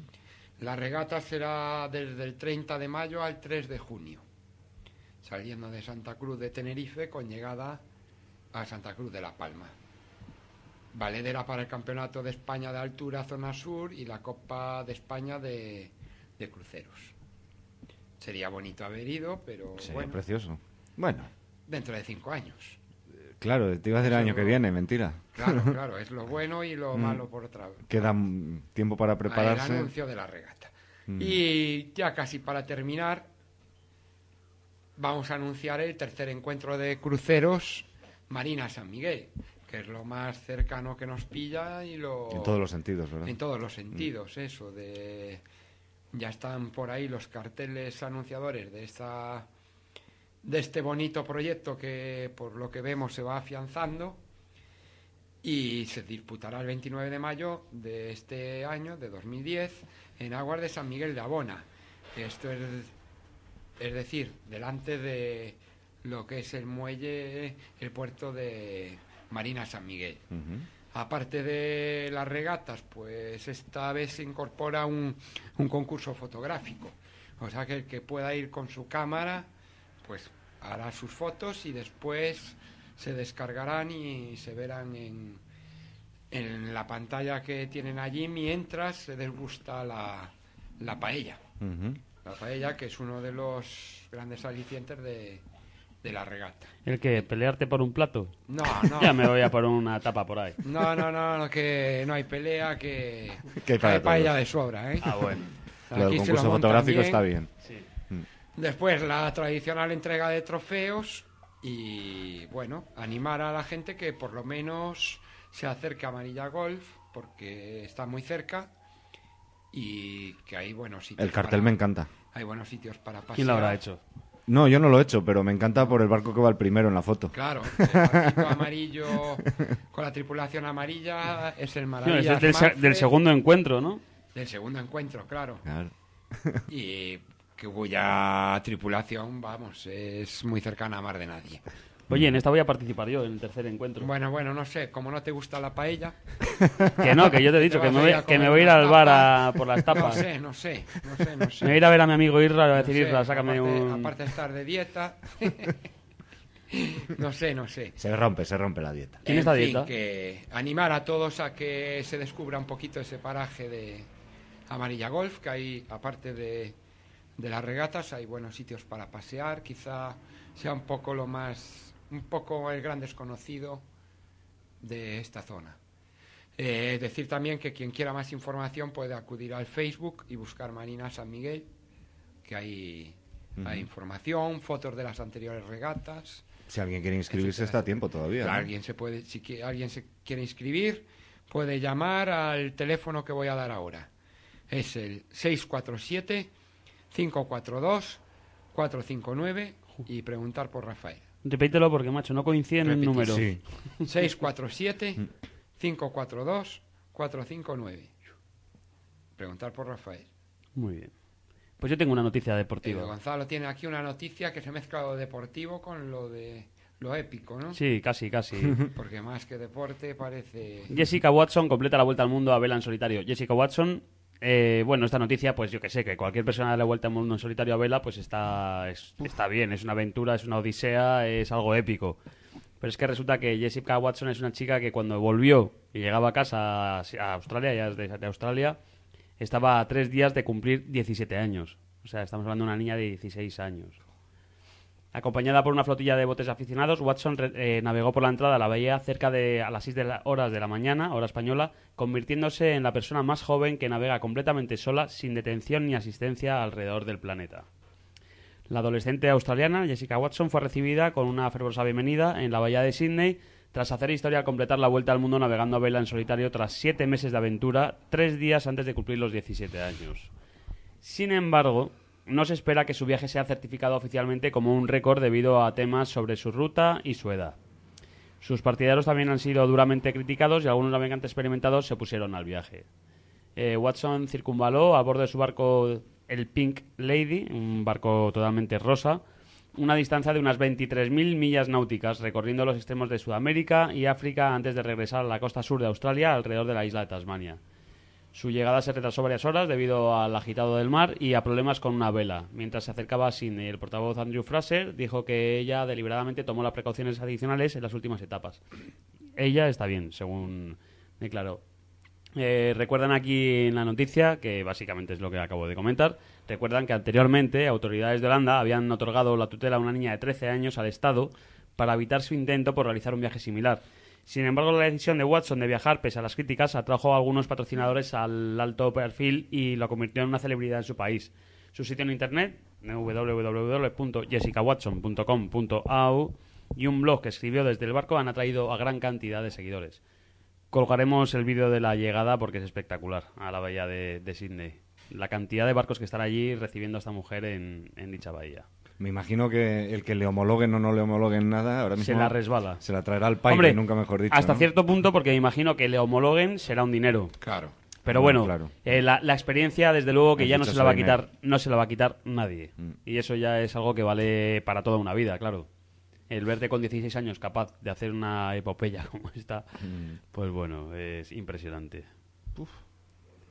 Ahí es nada. Ahí es nada. Pues bueno, el tiempo. Sí. Pues va a estar caluroso y con... es fácil de predecir esta vez. Que tú estás mirando por la ventana y lo estás Sí, diciendo casi. lo o sea. estoy diciendo porque- Pero, eh, pero no entraba más viento para este fin de semana. Parece, en principio parece que va a aflojar el viento. Mm. Bien. Aunque se mantenga... Toma. Aunque se mantenga de dirección norte-nordeste, va a ser flojo.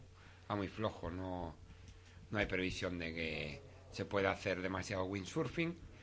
El que vaya a la playa, eso sí, que tenga cuidado con las medusas. Pues mira, te puedes creer que estuve paseando por la playa. ¿Y viste muchas? No, no vi casi ninguna, vi tres. Y otras ocasiones, cuando ha soplado el viento como esta vez, he visto la playa llena de medusas. Entonces, más me ayudas que tuve muy mala suerte. Sí, entonces. tuviste mala suerte, Carlos. Pues, Es bueno. estar en el... En el sitio equivocado, en el momento equivocado. Exactamente. Bueno, por si acaso tener O tener, cuidado. oye, o tener la suerte de que te encontraste con un, precio- un precioso ejemplar. Sí, de no. fragata portuguesa. Claro. Pues creo que después de mi encuentro no afortunado. quedó tan precioso. no es por nada. Tu pierna quedó magullada y la fragata... Y bueno, me parece y la que- fragata portuguesa... Me parece que se hundió la fragata. Ni, ni falucho quedó, ¿no? En fin. Me imagino que para la regata no hay predicción via- No, eh, fiable ahora no, mismo, ¿no? todavía no. No, no. Bueno, y no ya empezamos con nuestro invitado. Antes del invitado, vamos a escuchar a un poco de música. Es una canción muy larga, son 13 minutos de canción. Como son 13 minutos de canción, evidentemente no van a sonar los 13 minutos de- del tirón. Vamos a escuchar un ratito, hay un momento en el que empieza a parar un poco, daré la orden oportuna de, eh, darle a la pausa. Y después la continuaremos escuchando si cabe ocasión. Iron Maiden, la rima del anciano marinero. The Rhyme of the Ancient Mariner.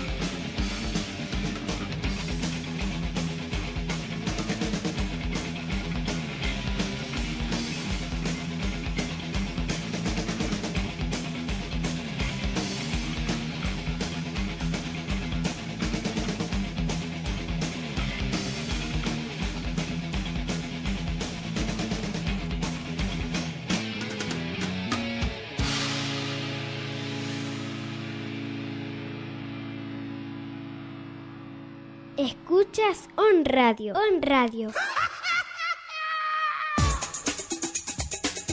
93.0, 99.7. Enciende el entretenimiento.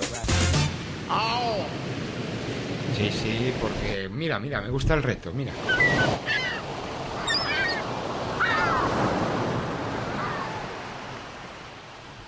El tema había llegado más o menos a la mitad, todavía quedaba otra mitad, ahora sí hay como una pequeña pausa, pausaba un poco, después vuelve a acelerar el ritmo. Pausa que vamos a aprovechar para introducir a Ignacio, más conocido por Nacho, por otros, o incluso Nachete, he oído yo. sí. Que va a ser Buenas su- tardes. Buenas tardes. Señor colaborador a partir de hoy de Madre Nadie. Muchísimas gracias. ¿Qué, Sí, señor. ¿Qué, qué es lo que nos vas a traer normalmente? Bueno, pues hoy os he No, traído- no, y sino, o sea, lo que- tu sección, Ah, lo que vale, va a vale. ser más o menos. Pues os voy a hablar sobre películas, cine, cine y además eh, cine relacionado con el mar. Uf, pues Bien. tienes para un rato. Nos gusta, nos gusta. Nos gusta. Muy bonito. Qué bueno, qué bueno. Sí, sí, sí. Eh, será una participación.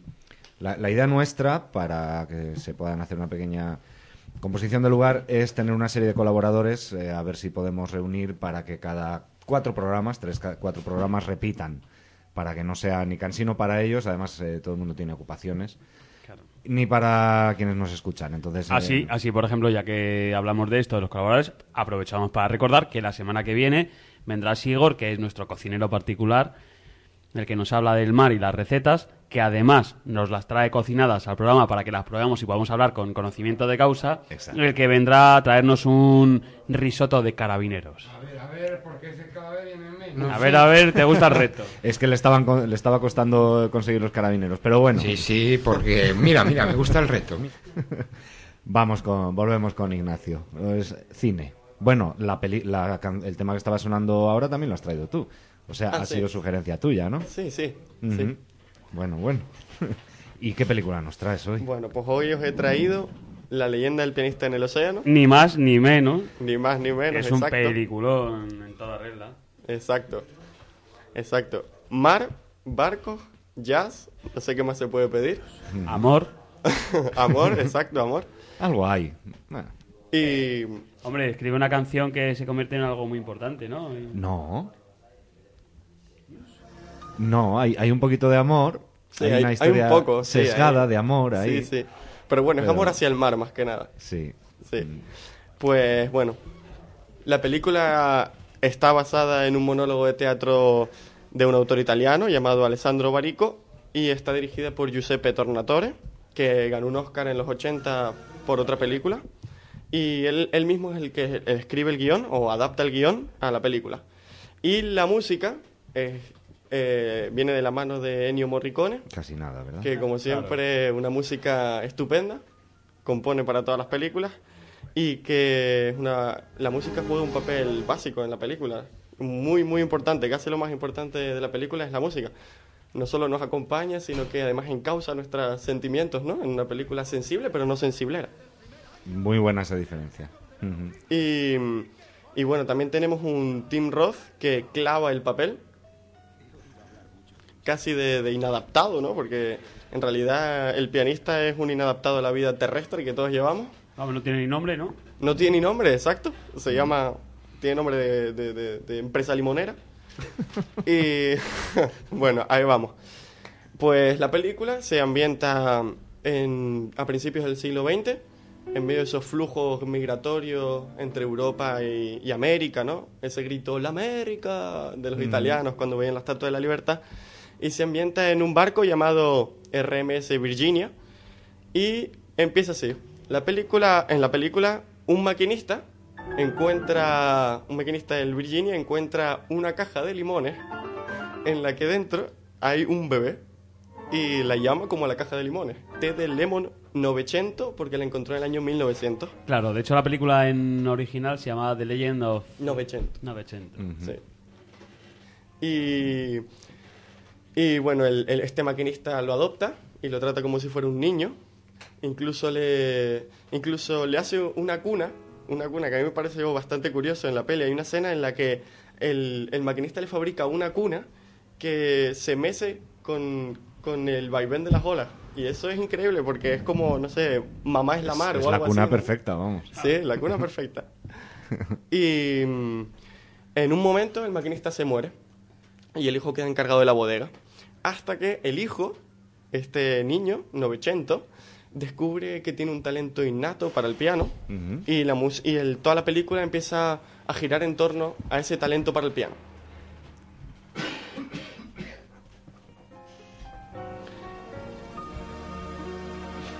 Y ahí suena una de las canciones de la película. No sueltan nada más que colillas y pañuelos sucios. No olvidan nada que no sea deberse dinero. ¿Qué demonios haces tú aquí? ¡Eh, Dani! ¿Cómo vas a llamar al niño? Lo encontré el primer mes del primer año de este condenado siglo. Así que le voy a llamar Novecento. Mucho de un chico. Se supone que nació en este barco y nunca se ha bajado de él.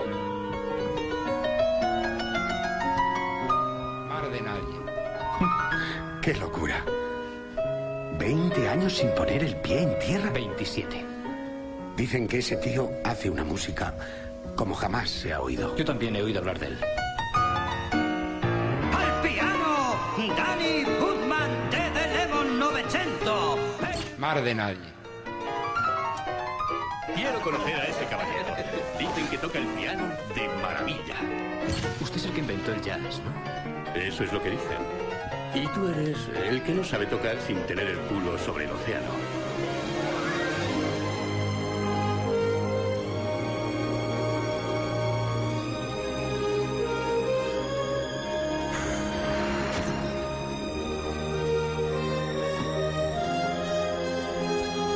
El mundo está ahí fuera. Solo hay que cruzar la pasarela. Unos pasos de nada. ¡América! Cásate con una buena mujer y ten hijos. Esas cosas de la vida que no son inmensas, pero merecen la pena. No hay límites, señor Nove. ¿Le importa que le llamen Nove? Nací en este barco. Y el mundo ha pasado ante mí de 2000 en 2000 pasajeros. Mar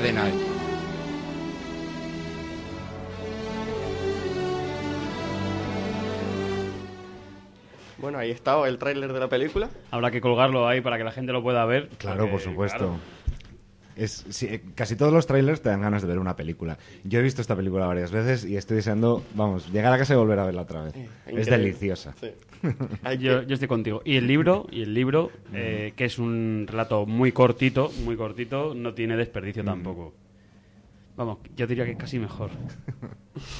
Bueno, digamos que el niño descubre la música y empieza a girar toda la película en, tor- en torno a la música que, que crea ese niño, que al final crece, y el niño se incorpora a la banda de- del barco. Entonces empieza a tocar nada más y nada menos que jazz, y, e incluso llega a tener un pique con el supuesto padre del jazz, que es Roll Morton. Jelly Roll Morton. sí. Jelly, eh, eh, Jelly Roll Morton, exacto, el padre del jazz.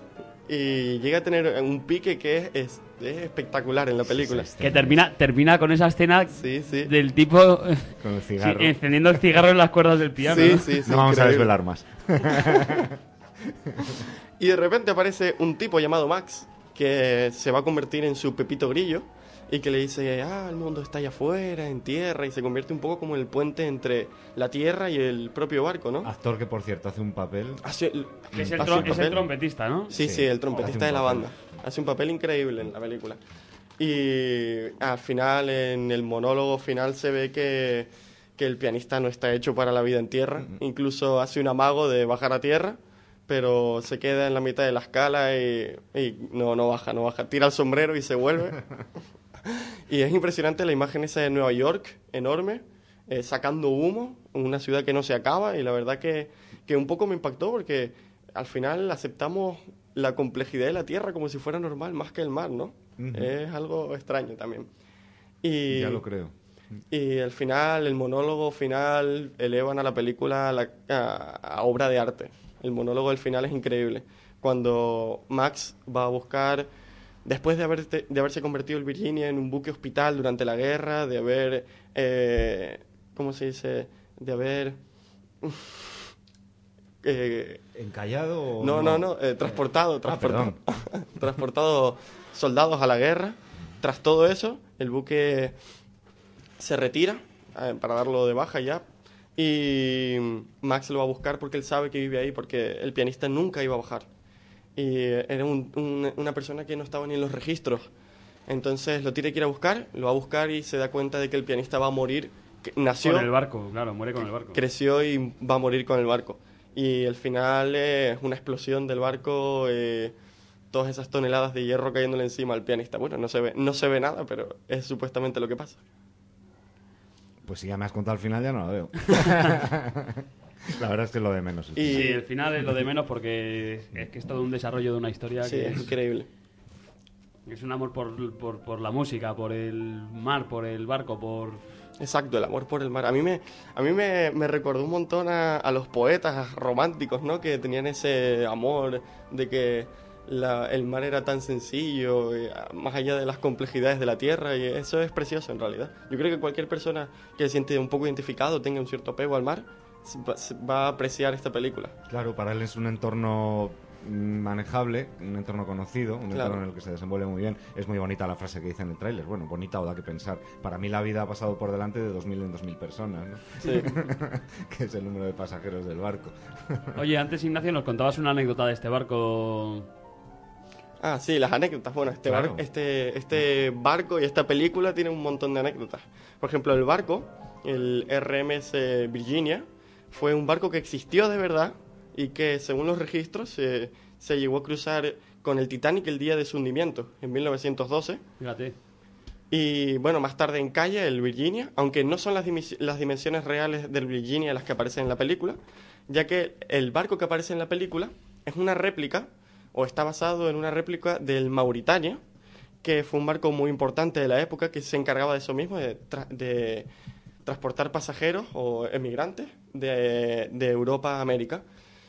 Y este barco, el Mauritania, fue uno de los más importantes de la época. Llegó incluso a conseguir la banda azul por ser el barco más rápido en hacer la ruta transatlántica. Y fue eh, este barco, a su vez, el Mauritania, era una réplica del Lusitania, que fue el barco que supuestamente hundieron los alemanes para. Pues supuestamente hundieron los alemanes y con ese barco entra eh, Estados Unidos a la Primera Guerra Mundial. Lo utilizan poco como excusa para... Fíjate que no es el único barco que los Estados Unidos utilizan como excusa para entrar a una guerra, porque la guerra de Cuba eh, se empezó de manera similar. Los, similar. americanos hunden un barco, dicen, acusan a los españoles de haberlo hundido para poder intervenir. Y en la Segunda Guerra Mundial se utiliza como símbolo el hundimiento del Arizona en Pearl Harbor. Fíjate, o sea que hay... Son- los son- americanos y los dados, barcos... son muy dados. Son muy dados a... Cuando un americano hunda un barco, pon tus barbas a remojar, ¿no? Además, todos hechos casi comprobados de que las bombas estallaron desde dentro de los barcos. sí, puestas, puestas por ellos mismos, bueno. Sí. Qué coincidencia. Vaya, vaya. Vaya, por Dios. Menos mal que más de nadie no somos mal pensados. Y ni nos gusta, ni nos gustan las guerras. Ni los que las hacen. Le estamos sacando de- del tema, Ignacio. No, no, está bien, está bien. Bueno, pues otra, otra, mm, otra anécdota eh, que gira en torno a la película es que eh, la película fue rodada en Roma, o sea, una ciudad sin bar, y fue rodada en el Matadero, ni siquiera fue rodada en unos estudios. Y mm, otra, otra, otra anécdota es que el resto de la película, o sea, eh, casi mitad de la película es rodada en Roma y la otra, la otra mitad, en la ciudad de Odessa, que, en la que se rodó el acorazado Polonia. Potemkin. Mira tú, eso no lo sabía yo. Fíjate. Sí, y... El y- acorazado Potemkin, que es una de esas películas de las que se puede venir a hablar un Uf, día sí, sí, sí, largo y sí. tendido. Un clásico. clásico entre los clásicos. Y también otra anécdota es que las manos que aparecen como manos del pianista en la, en la película son de una mujer. No son de, no son de ni siquiera un pianista hombre, sino de una mujer la que toca, la que toca el piano. Claro, tanta sensibilidad ya me parece a mí que no. Sensibilidad y velocidad. Sí, porque, sí, sí. Increíble. Evidentemente Tim Roth no podría hacerlo, por muy buen actor que sea, que lo es. Que lo es, que lo es. Esas, esas velocidades son cósmicas. Sí. Ah, yo pensaba que a lo mejor lo había hecho Michel Camilo o alguno de estos estratosféricos. Pero bueno, ya Gil- me desvelas otra duda, ¿eh? Gilda Butá, creo que se llama la, la, la pianista, no me acuerdo muy bien. Pero increíble también la música en, el, en la película es increíble. La banda sonora de Ennio Morricone es espectacular. Espectacular, espectacular, sí. Bueno, que fue, fue, fue compuesta por Ennio Morricone y un italiano que también es, es miembro de la orquesta de la RAI, me parece, o compositor de la orquesta de la RAI en Italia. O sea, muy importante ambos. Y, y otra cosa que iba a decir era que el, el Mauritania, el barco del que estaba hablando antes, que era el- la réplica del Lusitania, tenía un interior tan bello que fue el modelo a seguir de los, de los astilleros que hicieron el Titanic para crear los interiores del Titanic de primera clase. El Mauritania sirvió como modelo para crear el Titanic. Claro, porque estos viajes tras, transcontinentales y demás, eh, en ellos viajaba gente que emigraba, eh, me imagino que en condiciones paupérrimas, pero además viajaba gente de alta categoría en condiciones fantastiquísimas, ¿no? Sí, sí. Habría una combinación de personajes Además, allí. mi- mira, está bien que lo menciones porque es algo que aunque sea en muy pequeñas dosis, se ve muy bien en Sí, la película. Ese eso- esos salones, esos salones Sí, sí. y esos bajos fondos. Sí. Sí, Literal- cuando- casi literalmente bajos fondos del barco. Sí, sí, bajos fondos del Cuando barco. pasa de tocar del el jazz eh, con, con la gente chic, Super VIP, claro. cuando y después en la siguiente escena está tocando una tarantela a, la- a los italianos que van casi tocando el agua. Sí. Sí, sí, es increíble eso. Sí, sí se ve, sí se ve. Y por allí se mueve aquella chica. Sí, la chica, la chica. Y el padre, que él conoce, el- él conoce a la chica por el, por el padre que le comenta verdad. que tenía una hija. Sí, eso es increíble también. La película se enlaza toda. Es muy bonito como lo hace. Sí. Qué Sí. magnífico director. Eh, el tema le tuvo que llegar, porque co- eh, con esa sensibilidad y esa... Es que sale rodado, lo que dices tú, cómo lo enlaza todo, ¿no? Sí, sí. Al final no son, no son grandes cosas y, y qué historia más bonita se construye sobre algo así. Sí, historia A mí me encanta fantástica, cuando es sí, así. sí. Y delicio- deliciosa. Sí.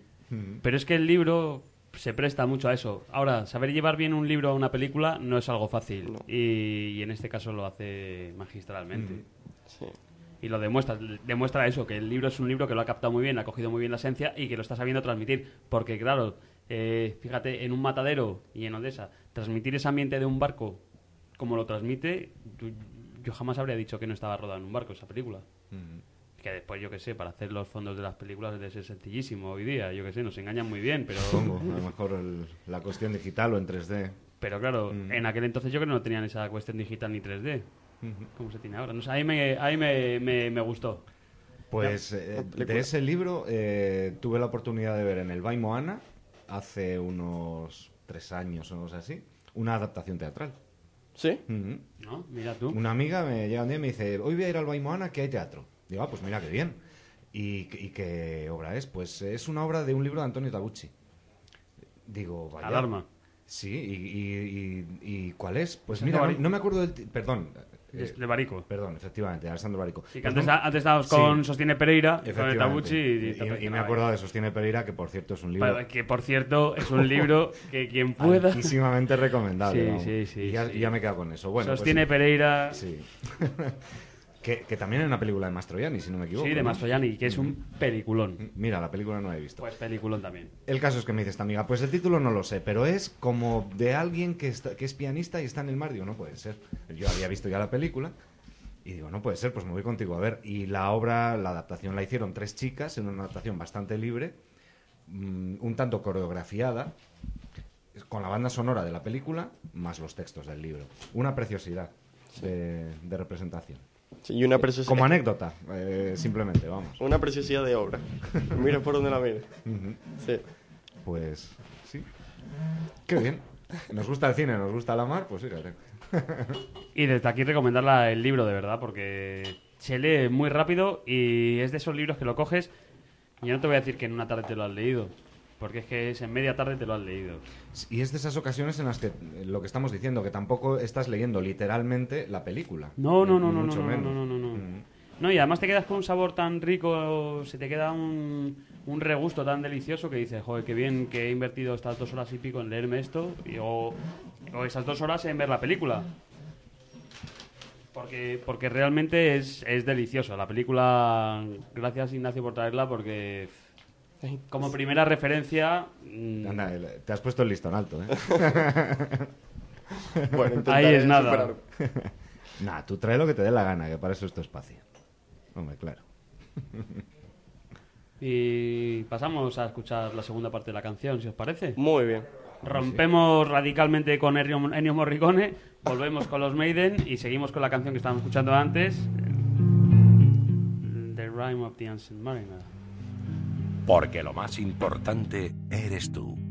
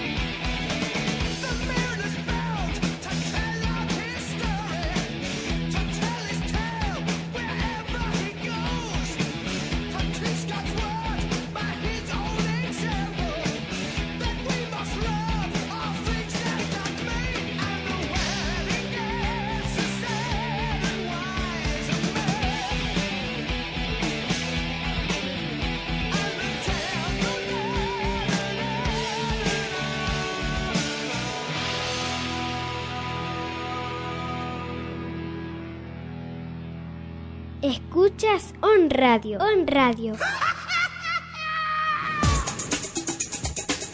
93.0, 99.7. Enciende el entretenimiento.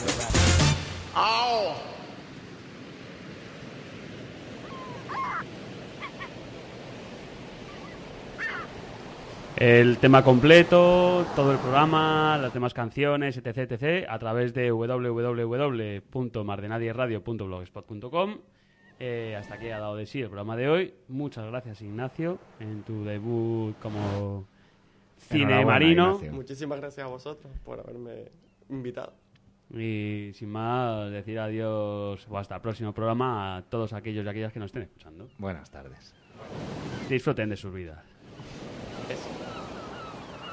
On Radio. On Radio. 93.0, 99.